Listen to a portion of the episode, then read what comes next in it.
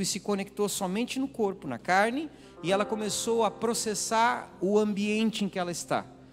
Então a nossa mente ela é muito é, suscetível aos nossos cinco sentidos.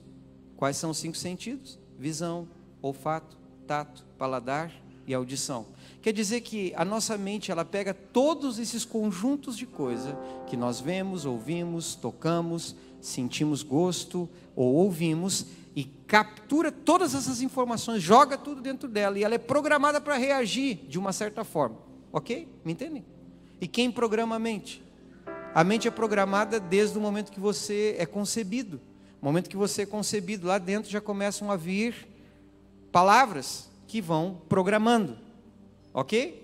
Por isso que é importante quando o pai e a mãe começam a profetizar bênção e bênção e bênção, ainda quando a mulher recém ficou grávida. Por quê? Porque ali o subconsciente da criança já está sendo programado. Por isso que traumas que estão ainda dentro da a mulher muitas vezes é, passa por alguma circunstância algum momento difícil, já desde o ventre já carrega.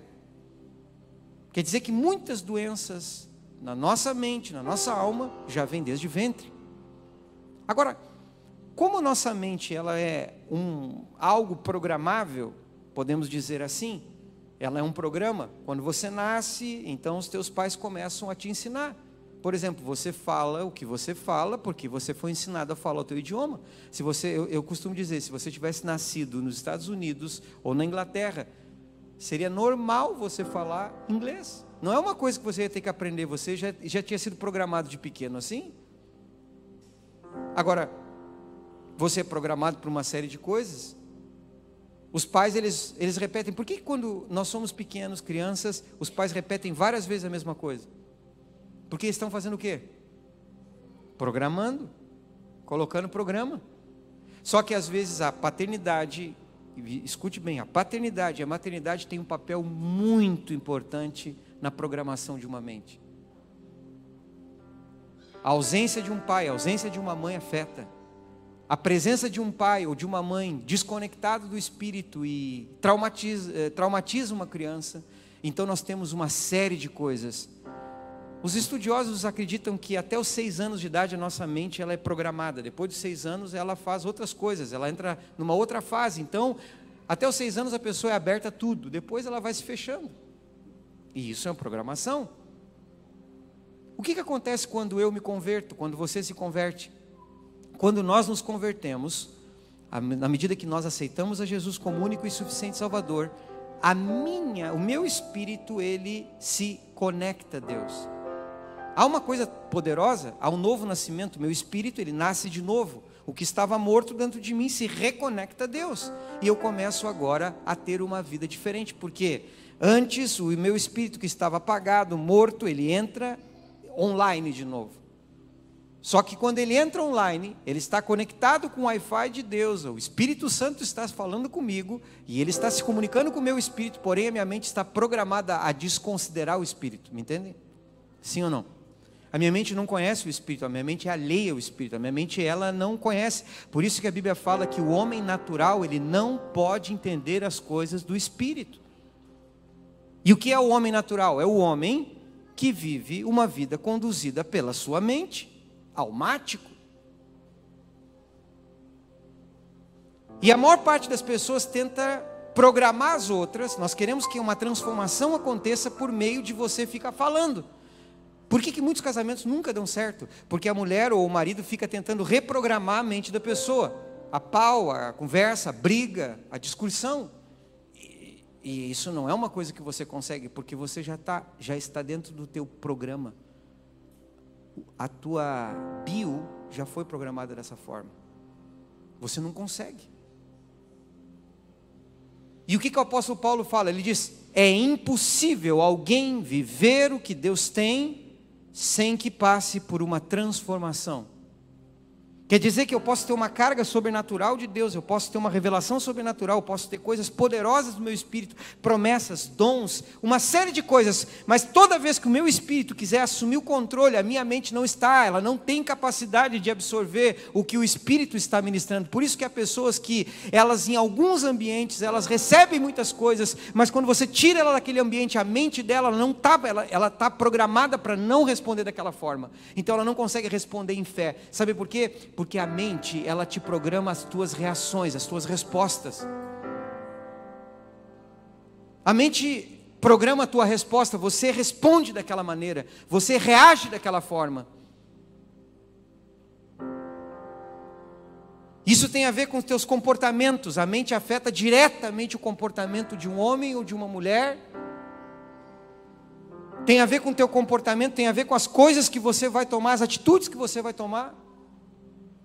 E a maior parte das pessoas, elas naufragam aí, porque Paulo ele fala: se você quer viver a boa, perfeita e agradável vontade de Deus, você não pode se conformar, ou seja, a tua mente não pode continuar no mesmo padrão no qual ela foi programada. Você precisa passar por uma transformação, e essa transformação vem pela renovação da mente, pelo reset da mente. A mente precisa ser resetada e precisa ver um novo programa de novo.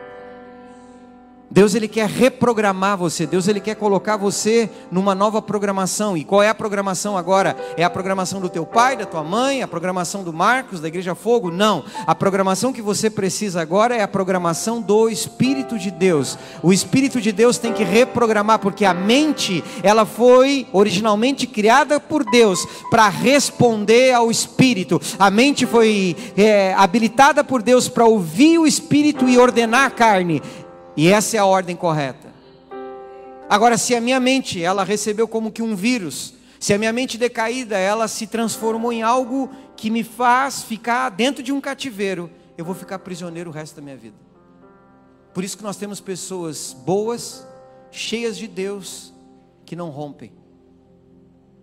Porque dentro delas há uma estrutura mental terrível. Se a tua mente não for transformada, o teu comportamento vai ser sempre uma luta terrível. Sabe por quê? Porque mais do que o meio que você foi criado, mais da maneira como você foi educado, mais do que da forma como você foi ensinado pelos teus pais, você ainda carrega um programa original, que é um programa que vem junto com a vida que você recebeu, chamado iniquidade. E a iniquidade é a maneira pela qual você vai pensar, porque toda a tua geração pensa assim. Está dentro de você. Por isso que você pega uma criança que ainda não aprendeu nada e ela já responde daquela forma. Por quê? Porque aquele é o programa original dela. A iniquidade é o programa que Satanás tratou de colocar dentro de uma pessoa para que os comportamentos dela sejam daquela forma e faz com que ela responda sempre daquilo. E glória a Deus que o Senhor ele pode transformar.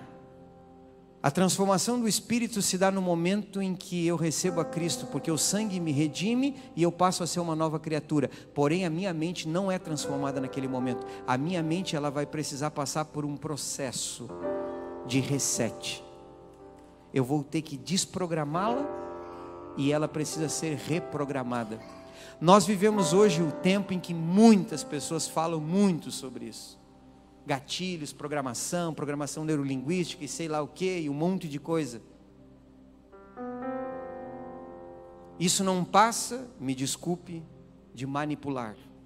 Porque nenhum homem pode reprogramar o que foi feito para ser programado pelo Espírito. Nós não podemos reprogramar a mente usando a própria mente. Não podemos, escute, vou repetir, programar a nossa mente usando a própria mente.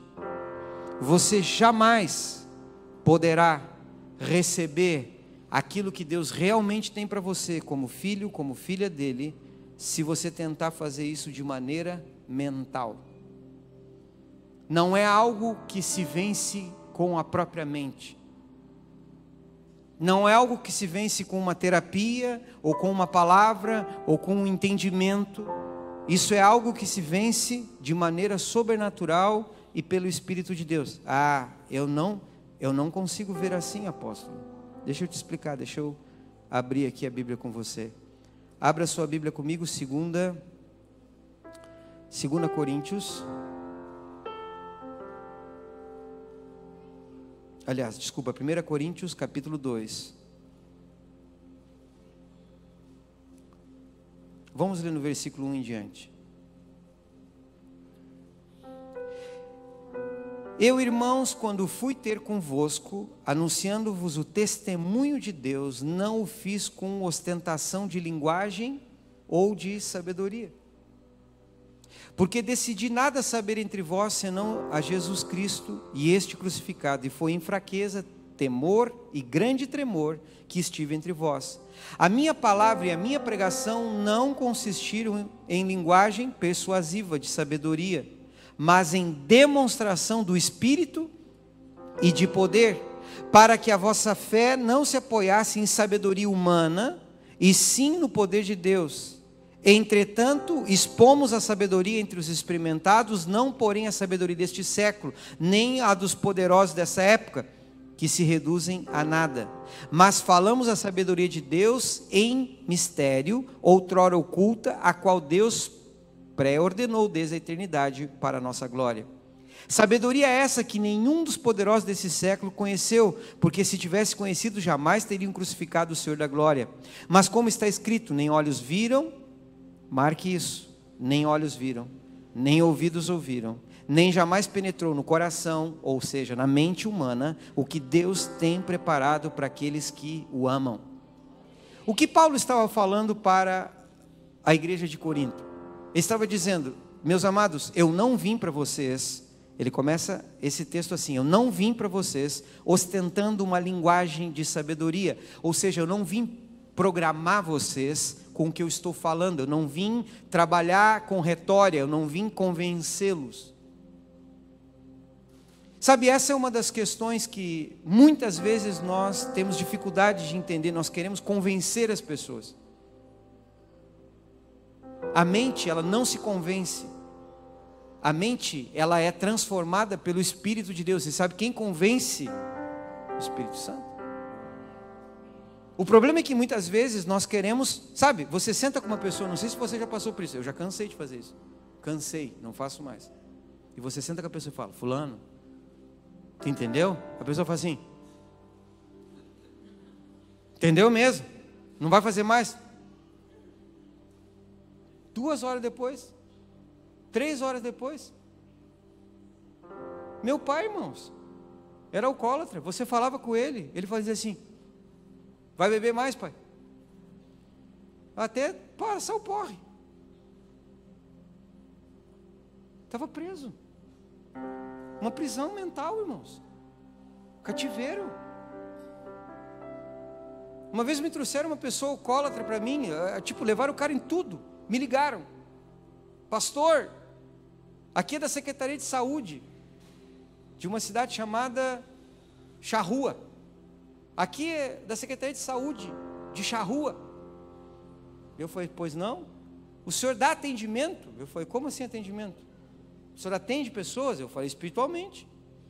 Da Secretaria de Saúde, daqui a pouco os caras estão até me prendendo, atendendo. Não, eu atendo pessoas, eu converso com pessoas. Não, que a gente quer marcar um horário contigo, quer saber quanto custa. E eu falei, primeiro, horário, tudo bem. Agora, quanto custa, minha filha? Nada, porque de graça eu recebi, de graça eu dou, não custa nada.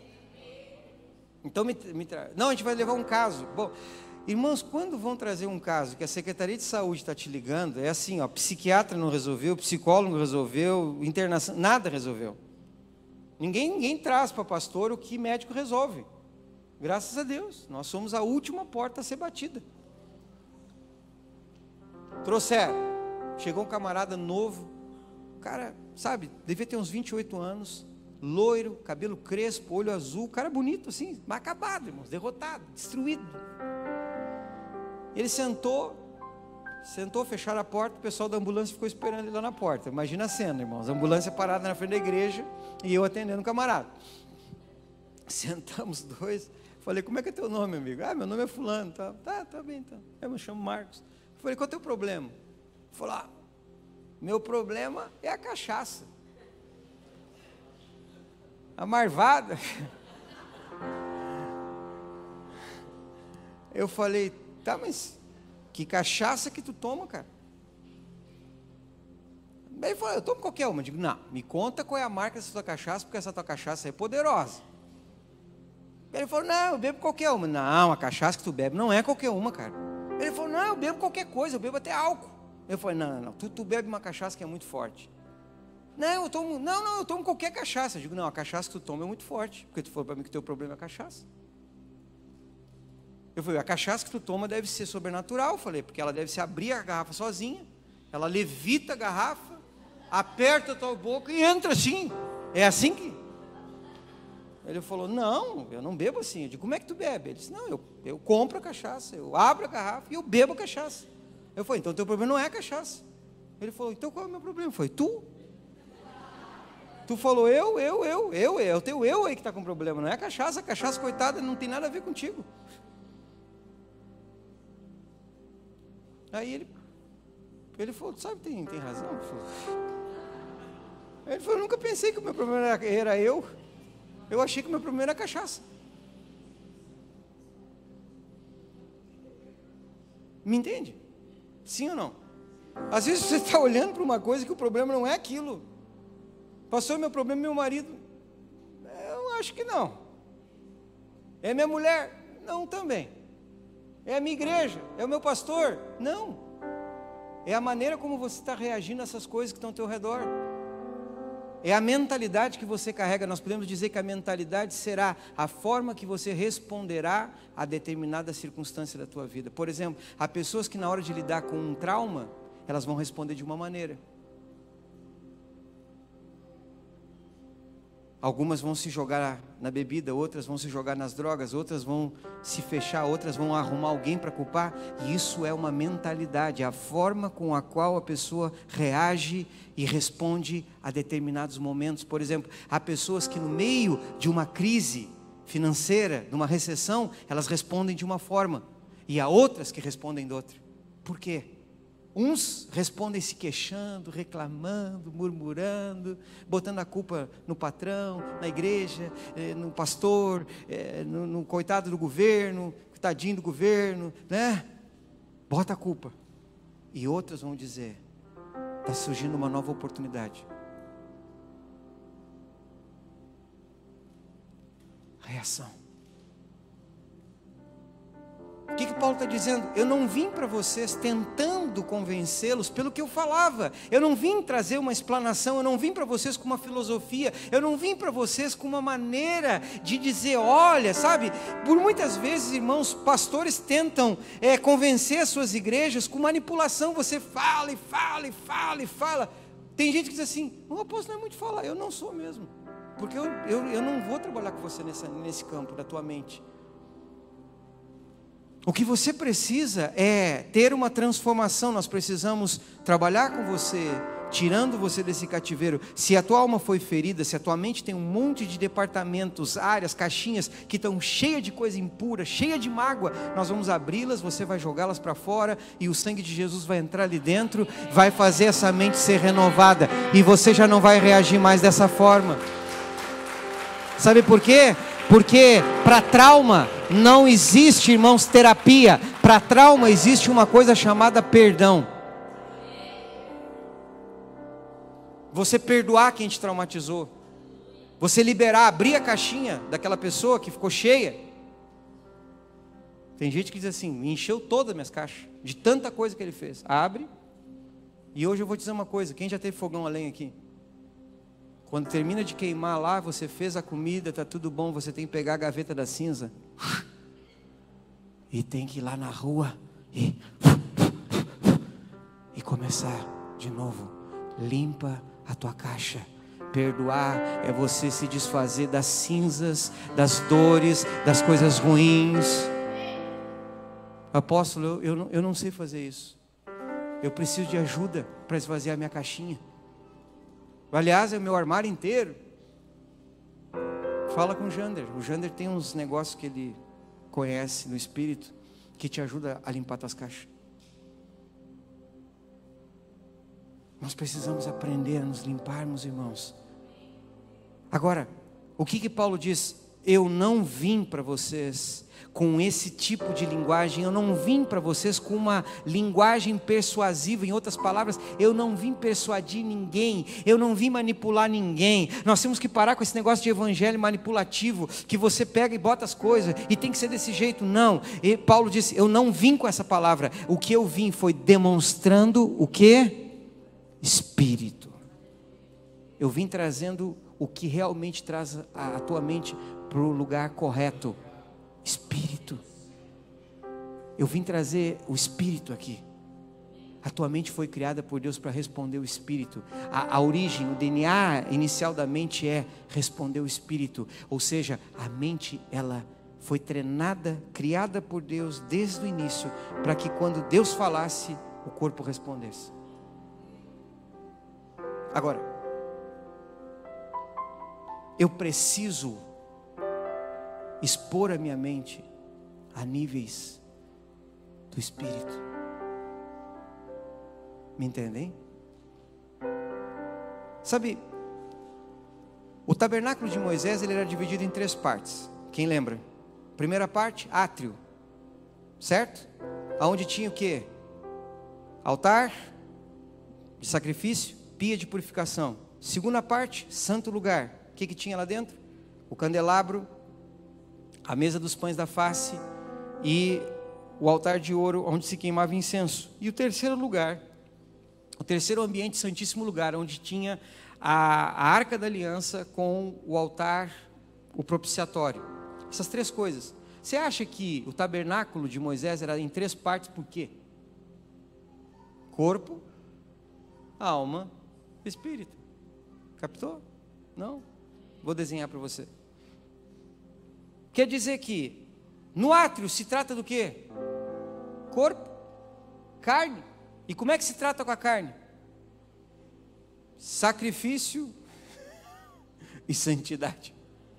Ele está dando a dica: você quer ter um corpo pronto para andar no espírito, você primeiro tem que aprender o seguinte: tua carne vai ter que estar no altar do sacrifício todo dia. O sacrifício tem que ser diário. Todo dia você vai ter que apresentar tuas paixões carnais, teus desejos, tuas vontades no altar. Segundo, vai ter que te limpar. O que estava ruim, vai ter que te arrepender, vai ter que confessar pecado, vai ter que ser transparente, vai ter que te olhar. Sabe, a pia de, de, de, de se lavar ali, que os sacerdotes se lavavam, ela era feita de espelho. Então, quando a pessoa chegava nela para olhar, olhar, ela se olhava e reconhecia seus erros. O Senhor está dizendo: você quer tratar com a tua carne? Aprenda a reconhecer pecado. Não bota pecado nos outros. Não olha para. Sabe, o problema do pecador é que ele quer olhar para o outro. Pecado tem nome e você tem que cuidar do teu pecado. Agora, quando nós entrávamos no santo lugar, nós não tratávamos do corpo aí. Aqui se trata da alma, da mente. E a primeira coisa que eles tinham que fazer, manter o candelabro aceso por sete dias. Cada uma daqueles braços representava um dia. Nenhum dia podia se apagar. Todos os dias tinha que se colocar óleo, todos os dias tinha que se colocar azeite. Era obrigação do sacerdote manter aquela luz acesa. Quer dizer o quê? Que a minha mente ela precisa estar constantemente sendo iluminada pelo Espírito de Deus. Uma mente, irmãos, transformada é uma mente que está sendo iluminada pela luz do Evangelho. Você precisa da luz de Deus. Se você é uma pessoa que quer ter uma mente transformada, deixa eu te explicar algo. A tua mente, ela precisa não estar em trevas, ela precisa da luz, ela precisa ser iluminada. O Espírito de Deus tem que estar sempre iluminando a tua mente, ou seja, a tua mente tem que estar sempre rendida ao que o Espírito está falando. Da onde tu tirou isso? Leia Efésios capítulo 1 que fala. O apóstolo Paulo diz: "Eu oro para que Deus vos conceda espírito de quê? Re revelação. E a palavra revelação é a palavra tirar véu, descobrir, tornar visível. Ele está dizendo: quando você entra com a tua mente na minha presença, o que você encontra é que eu começo a discernir teus pensamentos. Filipenses, capítulo 4, versículo 8. Finalmente, irmão, tudo que é de boa fama, agradável, se algum louvor há, isso ocupa o vosso pensamento. Quer dizer que eu tenho que estar com a minha mente. Sabe quando eu reseto a minha mentalidade antiga? É quando eu coloco a minha mente diante da luz do Espírito. O Espírito começa. E aquele pensamento reprovável, ele vai ter que sair.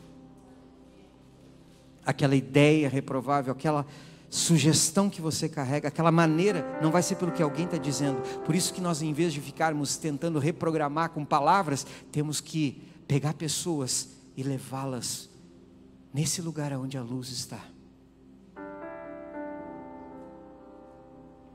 Agora na primeira, no segundo, no serviço de inglês, o Nicolas dizia: Cara, quando tu começou a falar que o fogo estava sobre ti, eu senti o meu corpo inteiro queimando. O que, que é isso? Eu falei: entrasse na mesma dimensão que eu tô, viesse por causa da tradução, entrasse aí. Sabe, de repente eu parei aqui e como agora assim, e o meu corpo inteiro começou a tremer. Esse é o nível em que você está entrando diante da luz. O que tenho contra ti é que deixastes o primeiro amor. Arrepende-te, lembra-te de onde tu caíste, porque senão venho sem demora contra ti e removerei o candeeiro do teu meio. Ele está dizendo: quando você perde o propósito de me colocar em primeiro lugar, eu tiro de ti o teu candeeiro, o candelabro que ilumina a tua mente sai, e a tua mente vai ficar no programa antigo precisamos colocar nossa mente, uma mente renovada, ela precisa estar constantemente, irmão, sendo levada diante desse lugar aonde o candeeiro de Deus está brilhando. Esses são os nossos momentos de adoração, de intercessão. Esses são os momentos em que você gasta horas na presença de Deus. Você está ali, a tua, a tua carne está gritando, a tua mente está. O que, que eu estou fazendo aqui? Eu não entendo o que eu estou fazendo aqui, me tira daqui. E você diz: Aquieta-te, Espera nele, porque ele não falha. Fica quieta. Tu não sabes nada, alma. Mente, tu foi programada para responder errado. Te aquieta. Te aquieta, minha alma. Momentos de adoração você tem que aquietar a tua alma. Por isso que a adoração não é com a alma é a tua alma sendo levada à luz, luz. E ela começa a ser transpassada, e o Senhor diz: Estou te dando espírito de revelação e sabedoria, não a sabedoria desse mundo, eu estou te fazendo saber coisas da minha mente. E de repente a mente de Cristo, ela começa a entrar dentro da tua mente, e o que para você era improvável de você entender, como de um estalo, você. E agora eu entendo. Como que eu entendo isso agora? você recebeu por um instante a onisciência do Deus vivo. Ele disse: Aquele que anda no meu espírito tem a minha mente. Agora, Paulo ele diz: eu não vos vim com palavras persuasivas, mas eu os levei diante desse Espírito. E não só desse Espírito, eu comecei a demonstrar para vocês o poder. Ele usa duas palavras. Eu levei vocês diante do Espírito, pneuma, e levei vocês diante do poder, do names. Ele diz: a outra coisa que transforma uma mente, poder sobrenatural. O sobrenatural, um ambiente de sobrenaturalidade de Deus ele transpassa a tua mente. Sabe por quê? Porque quando o poder sobrenatural de Deus se manifesta, um instante que o poder de Deus se manifesta, sabe o que, que acontece? O teu programa chamado limitação é quebrado. O código que te faz pensar que só funciona daquele jeito se quebra. E você, ah, como é que pode? E você fica assim, não é assim? Quando você vê um milagre, por exemplo, um paralítico andar, você fica, meu Deus, como? Ou então quando você vê algo sobrenatural, finanças, milagres, casamentos restaurados, você diz: Deus é poderoso, Deus existe. Glória a Deus, aleluia. Porque a tua mente ela foi exposta a uma outra dimensão que ela não está programada para ver, ela não está programada a entender que esse casamento podia ser restaurado, ela não está programada para entender que aquele enfermo poderia ser curado, ela não está programada para entender que aquela dívida poderia ser paga, que há uma provisão sobrenatural, a mente não está programada para isso. Então, quando ela é levada a uma dimensão de poder, a mente ela passa por uma, um rompimento, a mente começa a ser rompida e você fica desbaratado, fica maravilhado, você diz: Meu Deus, o que está acontecendo? O Senhor está dizendo: estás comendo do pão da minha presença. Sabe, a programação mental é tão terrível que nós ficamos focados nas necessidades, no que temos ou que não temos. A maior parte das pessoas, sabe, Jesus ele foi levado pelo Espírito ao deserto. Por que, que Jesus foi levado ao deserto, irmãos? A Bíblia fala no Antigo Testamento que Israel foi levado ao deserto e por 40 anos eles foram provados para ver o que havia dentro do coração deles. Fala da mente, coração e mente, mesma coisa. Quer dizer que Deus teve que levar eles a uma questão extrema para desprogramá-la.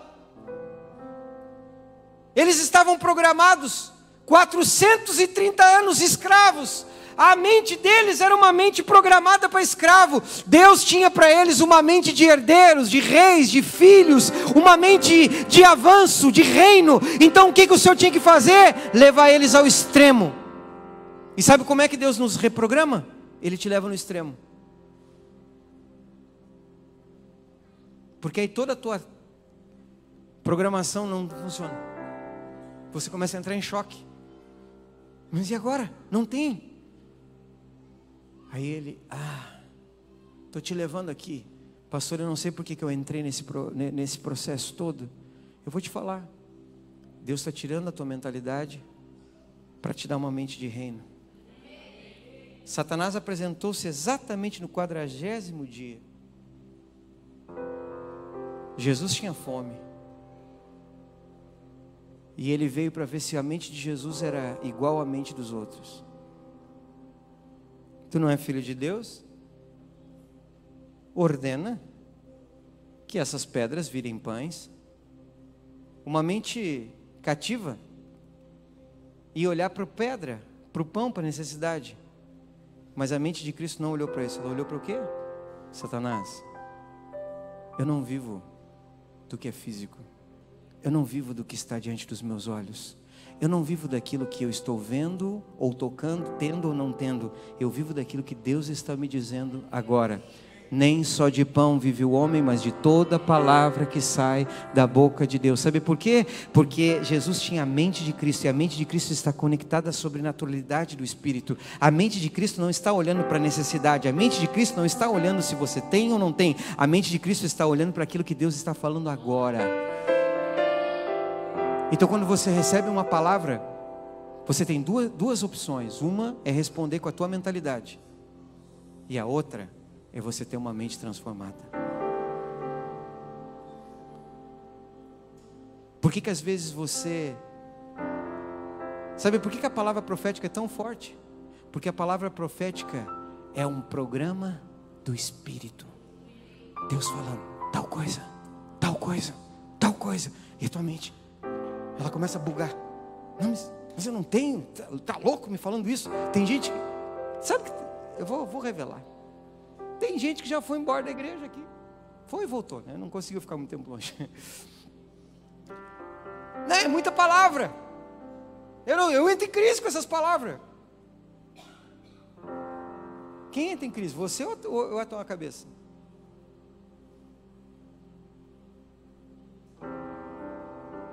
Então Deus tem que te levar aos extremos, sabe? Resetar a tua mente tem a ver com Deus levar você a tudo que você confia dar errado. Aí você perde o senso do que é certo. Você já viu quando você está com Cristo você diz, mas eu já nem sei mais o que, que eu sei? Quem já passou por isso? Levanta a mão. Quando você chegou aí, Deus está resetando você. Eu já, eu já não sei mais nada. Eu achei que eu era crente, mas agora descobri que eu não sou. Meu Deus, eu não sou mais crente. Aleluia. Ou não sei se é aleluia, sei lá o que, que é. Estou desesperado, estou me convertendo agora. O que está acontecendo? Deus está recetando, porque teu espírito já estava pronto, mas a tua mente ainda estava condicionada à mentalidade do mundo. Mentes condicionadas a esse mundo pensam como o mundo pensa. Ouvem a opinião do mundo. Escutem, please. Você fica tomando conselhinho. O que, que tu acha? E você fica abrindo, sabe, para os outros a tua vida. O que, que tu acha? Olha a minha situação. E você quer um conselho. A tua mente está pedindo ajuda. Porque ela está programada. Então você quer que alguém apoie o programa decaído que você carrega. Você precisa de uma palavra, brother. Você precisa de uma palavra, você precisa que Deus fale contigo, porque o programa original da tua mente não está na boca do teu conselheiro.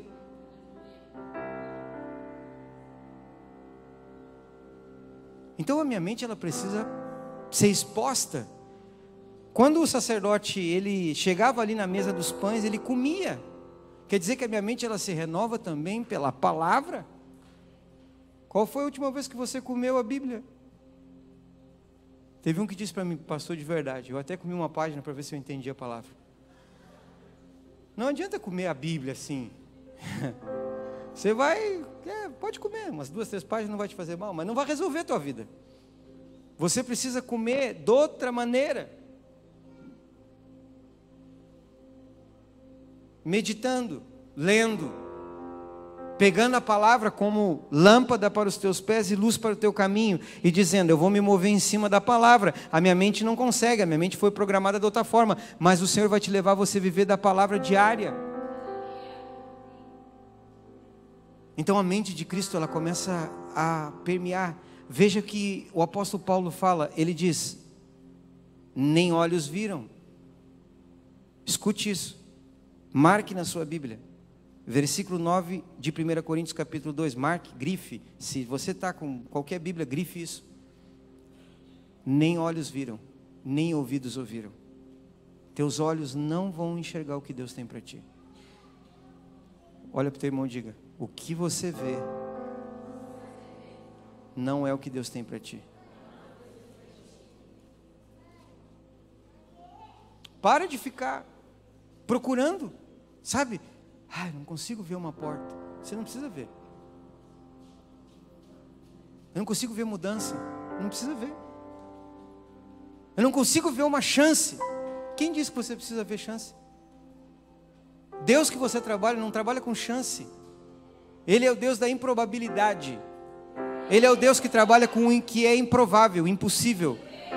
Ele não pergunta se há uma estatística de chance, se há 1%, meio por cento, 0%. Ele é o Deus que chama as coisas inexistentes como se já existisse. Ele é o Deus que trabalha com a matéria inexistente. Então ele não precisa de probabilidade. Ele não precisa de estatística, ele não precisa ver se na, um percentual de quanto tempo leva para uma vida. Não, não, não, isso, isso é a tua cabeça que precisa. Quando ele diz, acontece. Então atualmente ela, ela começa a dizer, mas eu não estou vendo. Hoje Deus está falando forte contigo. Porque a hora que você começar a não caminhar pelo que você vê, é porque Deus te resetou e você começou a ter a mente de Cristo. Irmãos, eu não vejo muita coisa. Quem anda mais de perto comigo sabe que eu testifico do que eu estou falando, porque eu, eu não vejo. Eu nunca, nunca, número nunca me ajuda. Eles nunca me, não me ajudam. Eu abro às vezes o cofre ali e falo para os tesoureiros. Falei, e aí? E eles disseram, olha, eu gosto de ver eles, né? Aí já estão aprendendo. Olha, apóstolo, o negócio está feio. E eu dou risada, eu falei, está feio, é? Está mesmo? Oh. Eu digo, mas vocês creem? Creem, então nós oramos. E é, irmãos, é, porque eu não consigo, eu não olho, eu não vejo. Eu nem quero ver, porque eu sei que o que Deus tem para mim não está no cofre. O que eu sei que Deus tem para mim não está na conta. Eu sei que Deus está para mim não está nem no teu bolso. O que Deus tem para mim está na boca do meu Pai. Então, quando Ele diz é, sabe, é você. Jesus olhou e disse: nem só de pão. A maior parte das pessoas está preocupada com pão. Você acorda de manhã, pão. Tem que trabalhar, né? Ganhar o meu pão. Aí você fala em férias, o programa. Como é que a tua cabeça pensa quando você fala em férias? Não, férias aonde? Tá louca? Não tem dinheiro nem para pagar gasolina, não vou tirar férias. Tem que trabalhar. Aí teu filho fala, papai, eu estou pensando naquele tênis lá, top. Aí você, não, não, marca não, isso é bobagem. isso é ostentação. Então você programa o teu filho que ele nunca vai poder ter aquele tênis. Você programa o teu filho que ele não vai poder estudar, que ele não vai poder ter um carro. Você já viu que as crianças elas não pensam dessa forma? Nós é que ensinamos a pensar. Aí você fala para a criança, quando a gente é novo, não tem esse filtro na nossa cabeça mental. Você fala, vou comprar uma Ferrari, vou ter uma casa, um prédio. E aí a gente olha para as crianças, cala a boca, rapaz, você não sabe nada. Olha aí teu pai, está aí trabalho todo dia, 18 horas por dia, estou me matando e você fica falando que vai ter. Ah, pai, vai estudar, rapaz, tu é um burro, senão tu não vai ter nada na vida. Uhum. Programa e mais programa de derrota. E para com essas coisas de querer ser empreendedor. Nessa família aqui não tem empreendedor. Nós somos tudo funcionário público, nós vamos trabalhar para ser funcionário público. Não, eu sei que isso não acontece em Pelotas.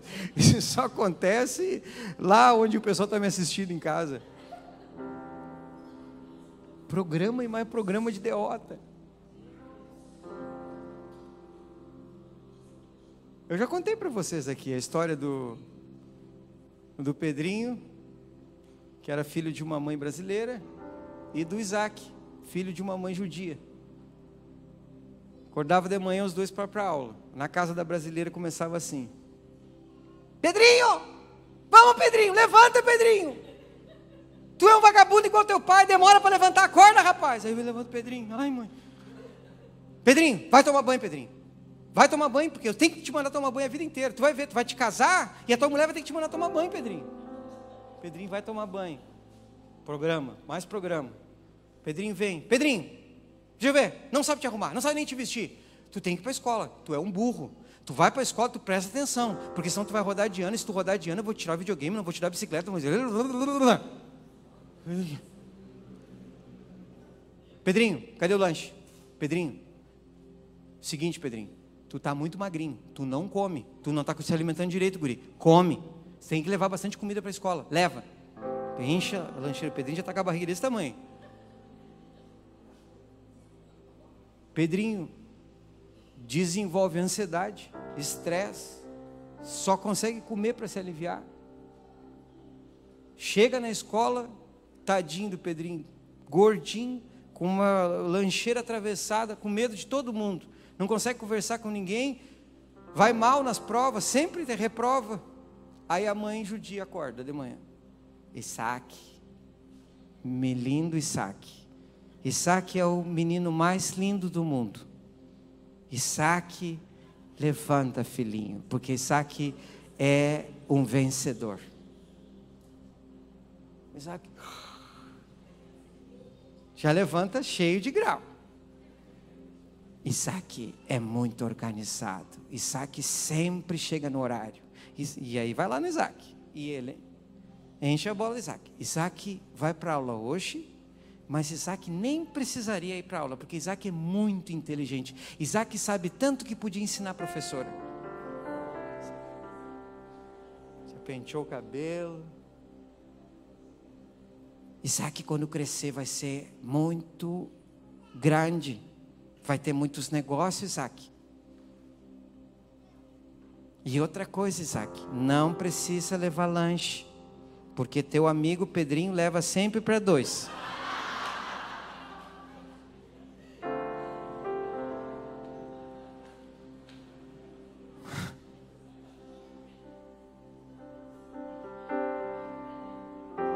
Tadinho Pedrinho vai precisar passar por libertação, por cura interior, por psicólogo, psicólogo, psiquiatra. Nunca vai se encontrar na vida. Até que Jesus vem e liberta Pedrinho.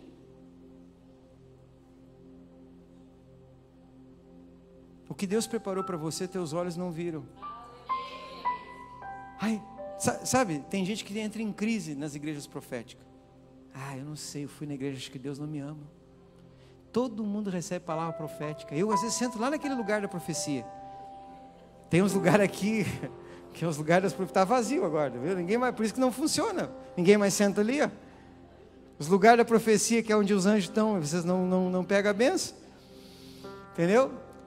Aí você sai, vai embora para casa assim, ah, mas hoje eu recebi uma palavra profética. Tem gente que chega para mim, apóstolo, tudo bem? Me agarra a mão e não me solta. Eu falo, tudo. Como é que tá? Estou bem. Deus, Deus abençoe, tchau. E a pessoa estava numa expectativa. Depois que eu me ligo, tipo, ela queria uma palavra. Tem uns que são, tem uns que já são mais ousados. Chega assim, não, o negócio é o seguinte.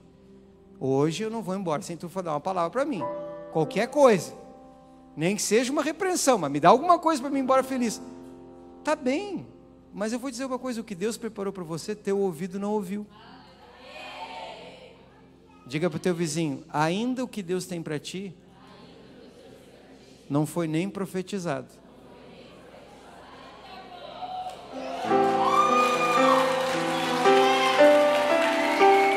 Ninguém profetizou o que Deus preparou para aqueles que o amam. Não foi dito, não foi visto.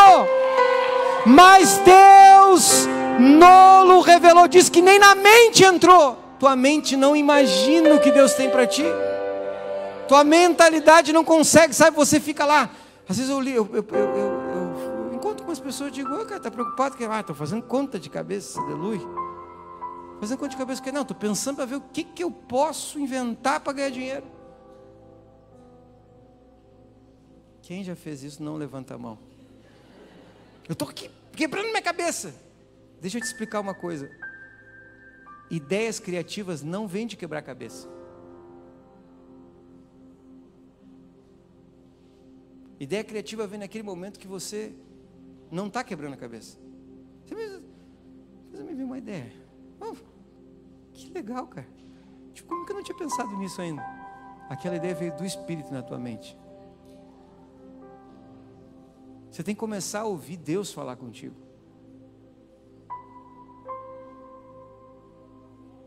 Diz que o nosso momento mais criativo é no momento que você está em ócio, sabia? Não estou fazendo nada. Vem a criatividade. Sabe aquele momento que você está de bobeira, lá vem a música. Sabe, vem a inspiração. Comigo é assim, sabe, irmão? Se eu sentar assim, eu digo, não, agora eu vou lá, vou preparar aquela palavra hoje. Pronto, não vai funcionar. Eu vou forçar uma coisa que vem do Espírito. Sabe como é que Deus fala comigo? Às vezes eu estou dormindo e Ele me dá um sonho. Tchum! E eu acordo. Falei, Deus, eu vou ter que pregar sobre isso. Não, é muito forte. Essa noite, Deus falou muito forte comigo essa palavra. Porque eu chegava no meio de uma multidão de pessoas e elas brigavam porque eu não estava dando pão para elas. Elas diziam, mas como? E vinha um dizer assim para mim, mas como que tu não vai dar pão para nós? E eu, sabe, sabe aquela massa em cima de mim aqui me apertando para pão. E eu cheguei assim, estava uma contenda. Eu entrei no meio da contenda. Eu falei, quase que eu disse, eu não sou padeiro para dar pão para vocês, cara. Eu falei assim, eu não fui chamado para dar pão. Eu fui chamado para mudar a mente de vocês. E eu comecei a falar, em vez de vocês virem esperar de mim pão, esperem que eu ensine vocês a viver o reino. E eu me acordei assim, irmãos. E o Senhor falou para mim: eles querem pão. A cabeça deles está no pão e não no meu reino. Jesus, quando entendeu que os discípulos seguiam ele por causa do pão, ele disse: Por que, vocês vêm atrás de mim? Por causa do pão? Porque eu multipliquei pão? Mas eu não quero pessoas que vivam comigo por causa do pão. Eu quero pessoas que vivam comigo por causa da minha palavra.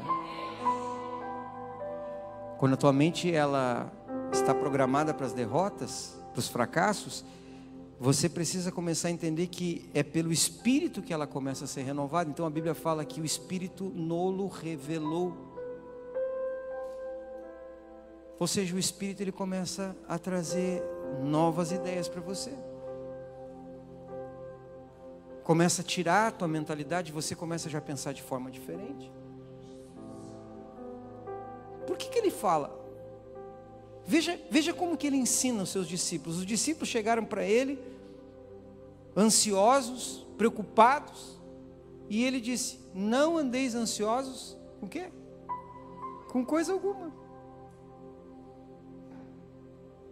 Sabe, não se anseiem por nada, não se preocupe com nada, porque o vosso Pai sabe de tudo que vocês precisam. Não se preocupe com o que vocês vão comer, por quê? Porque o vosso Pai alimenta os pássaros que não trabalham. Então não pense que a comida que vocês comem é pelo esforço de vocês, é porque eu abençoo vocês e através do trabalho eu dou provisão. Mas não é porque vocês são mais esforçados, porque senão você vai se esforçar, se esforçar, se esforçar e vai se frustrar, se frustrar, se frustrar. E aí você chega, muitas pessoas tiram a sua vida porque porque elas trabalharam uma vida inteira e não deu certo. Aprendam que Deus dá os seus enquanto eles o quê? Trabalham ou dormem? Dormem. Ah, por isso que eu durmo o dia inteiro, pastor. Eu estou na visão. Ninguém mais me tira da cama agora, aleluia. Não, não, não. Vai ter com a formiga. Ele está dizendo que quando você vai descansar, Ele te dá as coisas. Ele não está usando o sentido de dormir dormindo, ele está dizendo o sentido de descanso. Interprete a Bíblia que você não erra. Ele está dizendo: Deus dá coisas para você quando você aprende a descansar em Deus. Confia. Sabe, tem horas que a melhor coisa que você tem para fazer, sabe o que, que é? Nada. Nada. O que você vai fazer agora? Eu vou entrar na minha caixinha de nada. Vou deixar Deus, vou adorar Deus, hoje vou fazer outra coisa. Deus vai trabalhar, porque eu vou descansar, Senhor. Eu entreguei isso aqui na tua mão. Meu coração está em paz. Eu te pertenço, tu me ama, eu te amo. Eu já apresentei para ti a minha necessidade, a tua palavra diz que apresentai as vossas necessidades, corações, súplica, ações de graça, e a tua paz guardará o meu coração, a minha mente. Então, Senhor, guarda a minha mente com, com a tua paz, porque eu entreguei tudo na tua mão. Eu reconheço que eu não sou bom para isso. E Deus aí fala: Ah, é, agora eu posso trabalhar. Mentes dependentes do Espírito, irmãos. Quanto mais rápido você se rende, mais rápido você se levanta. Eu te abençoo, filho. Vem cá. Mas eu estou preocupado com aquela roupa.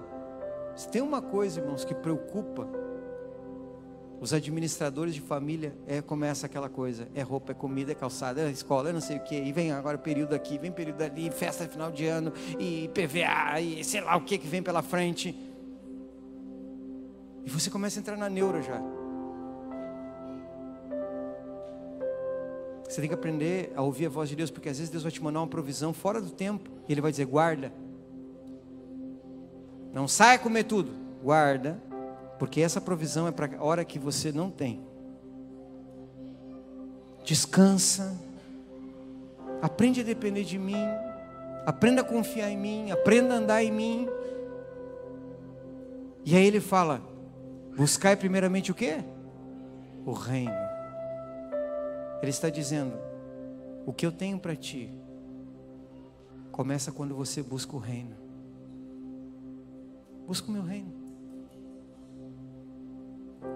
Busca o meu reino.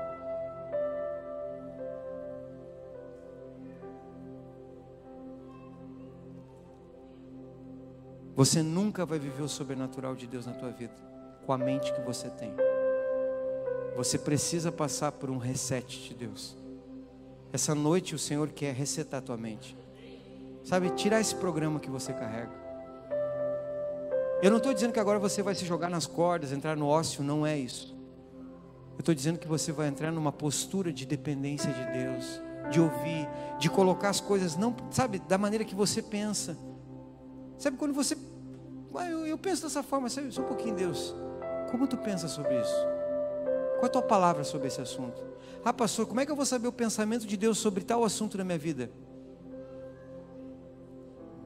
A Bíblia é a mente de Cristo, é a sua própria mente. Você quer saber como é que Deus pensa? Leia a Bíblia. Você vai ver como Deus pensa o casamento, como Deus pensa as finanças. Por exemplo, a mente de Cristo vai fazer você dar no tempo de recessão. Porque é dando que quem é que em sã consciência pensa em dar quando não tem? Mas é assim. é você não depender do pouco, mas depender do Deus vivo. Tem a ver com você perdoar, porque às vezes você fica, sabe, a tua mente vai dizer: guarda a mágoa, olha lá o que ele te fez, você tem razão. E a mente de Cristo vai dizer: libera. Quantas vezes? 70 vezes 7. Continua perdoando.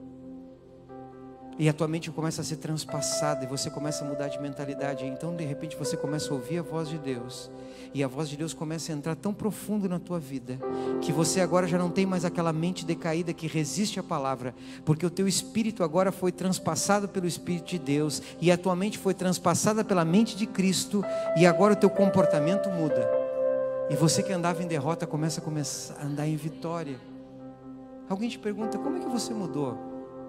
É que eu não só tenho o Espírito de Deus, eu tenho a mente de Cristo. Deus me resetou, eu mudei a maneira como eu penso. Eu já não penso igual. Quando Deus me falou sobre esse assunto que eu tenho que ensiná-los, eu estava na África e eu comecei a ver o sofrimento de pessoas que têm a sua mente cauterizada. E eu vinha dentro do avião orando, eu falei, Deus, quando eu olho para a África, Senhor, é tanto que tem que ser feito, Senhor. E o Senhor começou a falar comigo, Marcos, eles não precisam de dinheiro, eles precisam de uma mente transformada. E o Senhor disse para mim: olha para o teu povo, eles estão presos.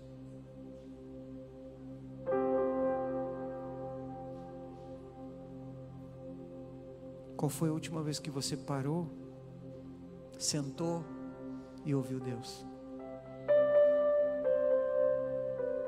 Escute o que eu vou dizer: tua prosperidade está na palavra de Deus. Está em quando você está estudando, ouvir a voz de Deus. É impressionante como os jovens hoje querem procurar uma carreira porque eles querem algo que dê dinheiro. Às vezes eu escuto alguém dizer, não, vou fazer tal negócio, porque isso aí dá dinheiro, né? Não procure as coisas porque dá dinheiro. Procure as coisas que Deus te criou para fazer. Nessas você terá prosperidade. Nessa você vai ter prosperidade. Deus lhe dá prosperidade naquilo que você tem natureza para fazer. Sabe, eu, eu achei tão interessante porque quando você pega, pega grandes milionários, irmãos, que começaram do nada, muitos deles não têm um mestrado, não têm um doutorado, e eu não é, eu acho que todos deviam ter. Mas sabe por quê? Porque eles pensaram diferente. Eu fico olhando, eu estava conversando agora com o apóstolo Leandro antes. Eu olho para Pelotas, irmãos, e me dói o coração tantas pessoas, tantos jovens, com tanta qualificação, inférteis, sem criatividade. Aonde estão os nossos cientistas? Aonde estão aqueles que vão inventar coisas novas, novas empresas, novos empreendedores? Estão prisioneiros da mentalidade. Deus quer levantar uma nova geração aqui dentro. Essa semana eu recebi uma ligação do Canadá. Um empresário de reino me ligando. Apóstolo, será que dentro da tua congregação há homens ousados? Eu digo, não sei se tem muitos, mas tu está falando com um. O que, que tu quer? Ele disse, eu tenho negócios. E eu fiquei ouvindo, irmãos, escutando. E Deus me disse: escuta, porque isso é a batida do meu coração. A batida do meu coração é pessoas que ouvem a minha voz. Aonde estão os futuros homens e mulheres que vão mudar a nossa história? Que vão sair de dentro da mentalidade, talvez, dos seus pais da sua mãe, da maneira como foram criados, da maneira como foram ensinados, e vão dizer: Deus, eu sei que tu me deu dom, Senhor, e eu não vou enterrá-los.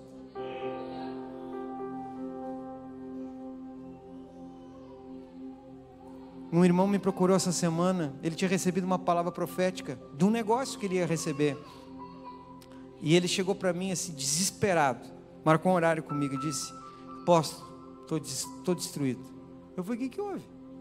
Falei: Bah, cara, ganhei três palavras sobre aquele assunto, me meti de cabeça nesse negócio, e o troço não está dando certo. Botei meu negócio para vender, cara, não sei o que vou fazer, virei Uber. Aí eu mexi, pô, agora o Uber é a válvula de escape de todo desesperado. Cara, não deu certo, vou ser Uber. Só que está inflacionando o mercado, né? Muita gente né, Uber agora. Ou motorista de aplicativo. Nada contra. Fazer o um merchan aqui. Motorista de aplicativo.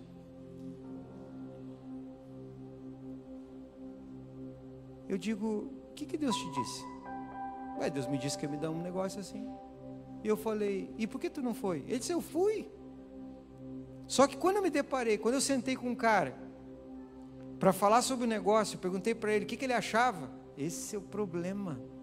Ele me jogou carrinhos e carrinhos de terra e sepultou. Disse, não, cara, nem entra nesse negócio aí, cara. Eu estou nesse negócio aí, eu não tiro para nada. Estou passando fome. Tu vai entrar? Não, não entra. E eu digo, e aí? Eu disse, ah, vim de lá sim, cara. Eu digo, sabe qual é o teu problema? Ele falou, qual? É que você não parou para ouvir o que Deus te disse. A tua mente está programada pelo que as pessoas te falaram. Eu vou te falar o que, que é. Tu quer ver o que, que é reino? Ele falou, quero. Peguei meu telefone, liguei. Um discípulo, todo estado. Falei, fulano, ô apóstolo, como tá? Estou bem.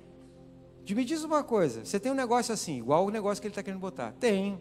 Quantos caminhões você tem? Oito. O carro dele, estacionado na porta da igreja, um Civic Zero. Eu falei, tá, tudo bem, tem serviço? Uh, demais, apóstolo, não, não venço. Tem oito caminhão, comecei do zero. Detalhe, não tem 30 anos, tem 25. Eu falei, eu tô com um brother aqui no Viva Voz, que ele quer começar um negócio igual o teu. O que que tu diz para ele? Ele falou, cara, e começou a falar. Inclusive, eu tenho contato agora para te dar da nossa empresa que quer expandir para o sul e está procurando um parceiro. E o cara aqui para mim, ele falou: O que, que é isso? Eu falei: Unção apostólica. Rompimento. O dono da rede nacional ligou para ele, mandou o áudio. Aí eu digo: Agora eu quero ver se você, do que, que tu é feito, porque o cara vai vir a Pelotas, bicho. E eu quero ver do que, que tu é feito. Porque unção, palavra e porta aberta você já tem. Agora eu quero ver se você tem estrutura para prosperar em cima de uma palavra profética. Porque se Deus chega para você e diz: pega, vende a tua casa e vai para a China comprar tudo. E aí você buga. A tua mente buga. Se você tem uma palavra, tua mente tem que ser liberta. Você não pode ser uma pessoa prisioneira disso. Você tem que ouvir a voz de Deus. Eu sei que não é fácil. Eu dava risada para ele, eu falei, porque ele, ele chegou aqui vendendo o equipamento dele, dizendo, botei para vender. E quando terminou a nossa conversa, a ligação, ele falou, vou ter que comprar duas vezes mais. Ele estava vendendo o caminhão e vai ter que comprar quatro. E eu estava risado. Eu falei, tu queria vender teu caminhão? É, eu botei para vender. E agora? Vou ter que comprar quatro. Eu digo, como é que tu mudou em 20 minutos? Ele diz, cara, estou cheio de fé.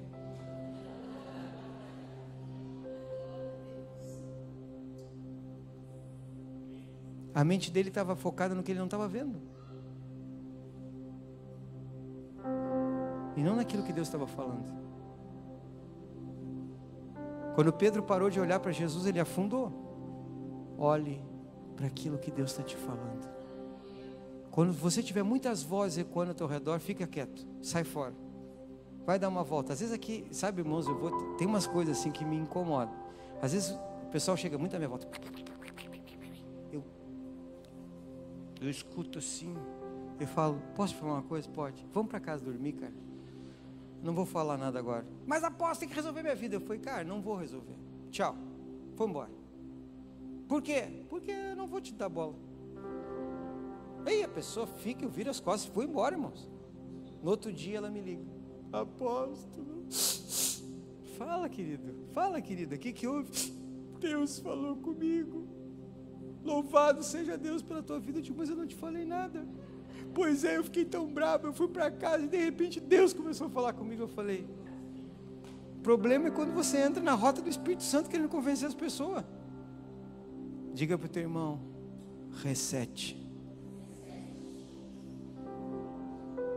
Sabe onde é que Deus te receta?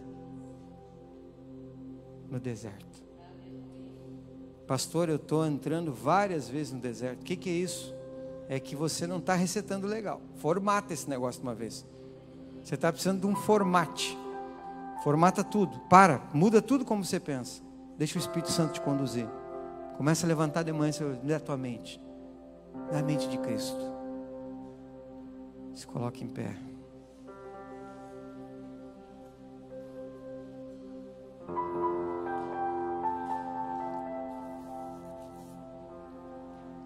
Nós nos reunimos na África, sentados numa mesa, e aí começamos a ver todas as viagens que nós temos para 2020.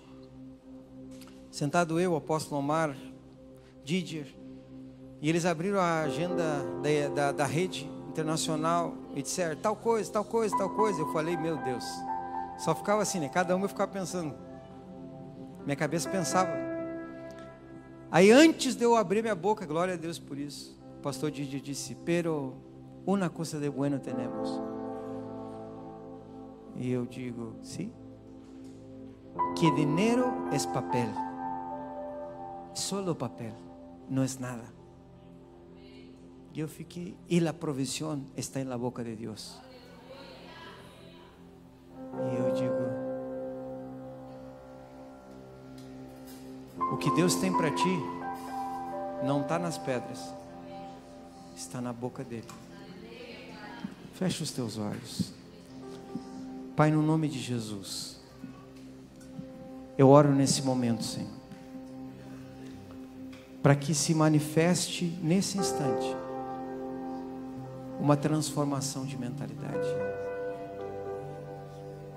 Se você reconhece isso, que a tua mente tem estado em cativeiros de depressão, de angústia, medo, traumas, amarguras, etc. Para isso se manifestou o Filho de Deus, para destruir com essa mentalidade. A Bíblia diz que as armas da nossa milícia, elas não são carnais. Nós não conferimos coisas espirituais com coisas humanas, nós conferimos coisas espirituais com o espírito. E o que confere a mente, o que afere a mente, não é outra mente, não é a maneira de outra pessoa pensar, mas é a maneira como Deus pensa a teu respeito. Se você tem estado dentro de um sistema mental tão difícil e os pensamentos, e o Senhor me mostra que há pensamentos que te perturbam de dia e de noite, pensamentos de impureza, pensamentos de fracasso, de derrota, de que não pode, não consigo, não vai dar. Escute. Comece a orar, põe a mão sobre a tua cabeça. O que você precisa hoje é de uma liberação. Você precisa ser liberto disso. Estruturas mentais nos mantêm prisioneiros. As estruturas mentais manifestam-se através do nosso comportamento e há comportamentos que temos de fracasso, de derrota. Como você reage quando você chega diante de uma circunstância e as circunstâncias dizem que você não pode passar, não tem como, não há forma, não há maneira. Mas o Evangelho não pergunta se há uma maneira, uma forma, porque a palavra de Deus ela não está condicionada às fórmulas não está condicionada a coisas que são possíveis. A, a palavra de Deus nos leva a uma nova dimensão. O que Deus tem para ti, ainda que não seja possível, improvável, Ele pode cumprir. A tua mente foi programada para viver pelo que você sente, que o que você vê. Mas a mente de Cristo vive por fé. O justo vive por fé. O justo vive por o que Deus fala. O justo vive por aquilo que Deus está dizendo.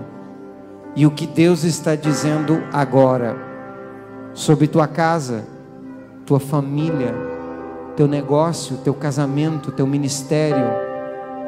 O que Deus está falando sobre tua vida. E eu declaro agora que no meio da adoração, tua mente é levada diante da presença. Se você ora em línguas, comece a orar em línguas. Porque quando você ora em línguas, a tua mente, ela não entende. Porque a tua mente está condicionada a não entender. Mas quando você ora no espírito, o teu espírito ora de fato e o teu espírito se comunica com Deus e o teu espírito começa a trazer uma nova etapa sobre a tua mente.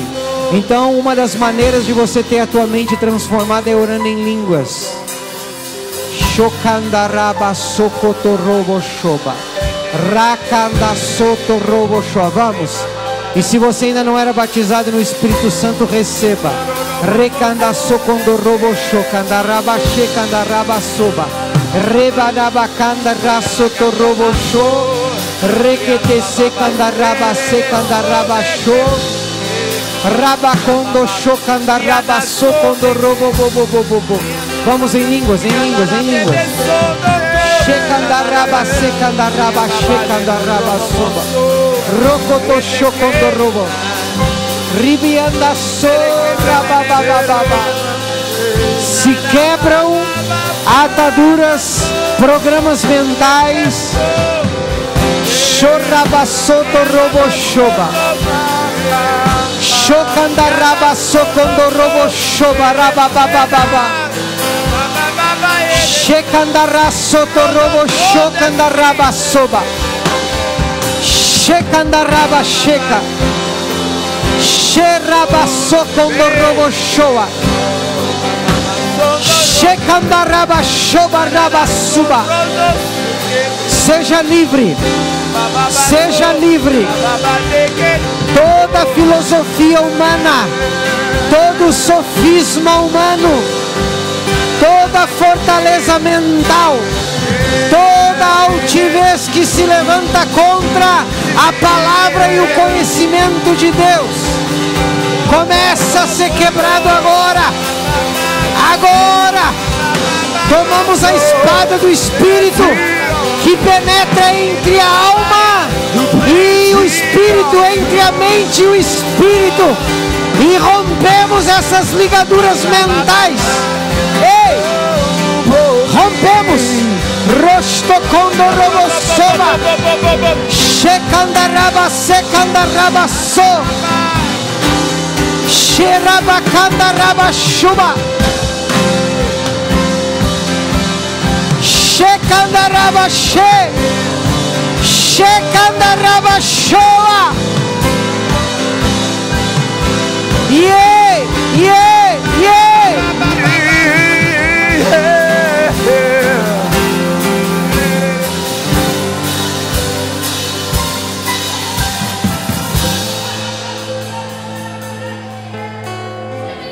Escute.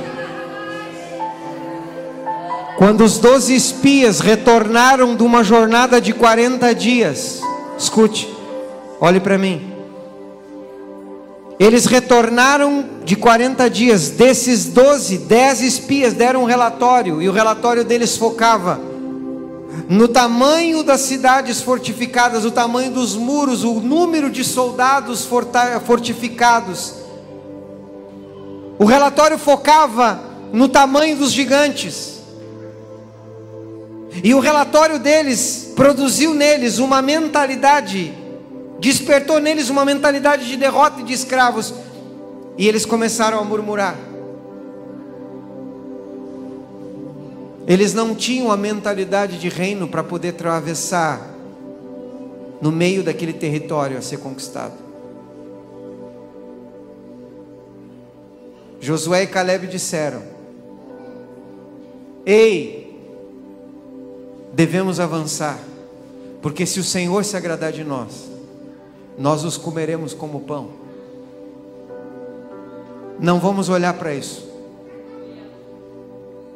Mas prevaleceu o conselho dos dez espias, e todos tiveram que voltar a caminhar no deserto, porque a mente deles não era apta a entrar na promessa. Toda vez que você tem um grande desafio de Deus pela tua frente, e você para e você ouve o conselho diferente do que Deus está falando, a tua mente decaída vai reacionar, vai reagir com medo. E você vai ser tomado por medo e dúvida e você não vai fazer. E você vai voltar para trás. E Deus vai ter que esperar até que você mude de pensamento. Quer dizer que uma mentalidade pode fazer você perder anos da tua vida. O evangelho em Pelotas está atrasado. Porque por muitos anos a igreja de Pelotas esteve prisioneira de mentalidades religiosas, denominacionais. Há muitas pessoas que estão prisioneiras aí e precisam ser transformadas. E hoje é o teu dia. Essa série que nós começamos nesse domingo é a tua série. É a série da tua transformação. Hoje é só a introdução. Durante as próximas semanas, eu e os outros pastores estaremos ministrando sobre a mente de Cristo. Estaremos ensinando como ter uma mente transformada, como ser uma pessoa liberta, como ter uma mente de reino. E cada ministração que você passar aqui nessa casa, tua mente vai ser transicionada a uma nova etapa. E eu escute o que eu estou falando. Diminui um pouquinho meu microfone. Escute. Quem está em casa, me escute. O que vai acontecer é que o tempo perdido, o que você não viveu em 40 anos, vão acontecer em meses na tua vida. Sabe por quê? Porque quando você muda de mentalidade, você muda de atitude. Não me entenderam? Uma pessoa, a primeira, o primeiro sinal de uma transformação de mente é que a pessoa não responde da mesma maneira. Não, ela, não, ela, não, ela não responde igual. Ela muda. E quando nós mudamos nosso comportamento, nós mudamos o meio que nós vivemos. Sabe, tem pessoas que elas não precisam mudar de emprego, elas precisam mudar de comportamento. Não precisa mudar de negócio, precisa mudar de comportamento. Não precisa mudar de igreja, precisa mudar de comportamento. Pai, no nome de Jesus, levante as tuas mãos. Eu oro agora, para que toda a reação humana, programada, desde o ventre, carregada na carga genética do DNA, ainda da terceira e quarta geração antepassada, que essa pessoa carrega dentro dela, que faz ela pensar e reagir dessa forma, que faz ela responder dessa forma. Essa influência da paternidade mental que ela teve durante tantos anos, que pelo poder do sangue, agora, cobre com teu sangue, Jesus a mente deles. Em quem está em casa, aqui, e aqueles que ouvirão essa palavra, cobre com teu sangue agora e produz um reset. Agora, Senhor, reinicia a maneira como essa pessoa pensa, que já não seja mais dessa forma, que comece a ser com a mentalidade de reino, mentalidade de Cristo, mentalidade do céu, mentalidade de livre, mentalidade de rei, mentalidade de sacerdote, mentalidade de príncipe, mentalidade de homem e de mulher que vive em ti. E eu declaro agora que nessa noite brilha a luz, a luz do teu espírito agora, agora, agora, vamos, agora, vamos, vamos, agora, ei.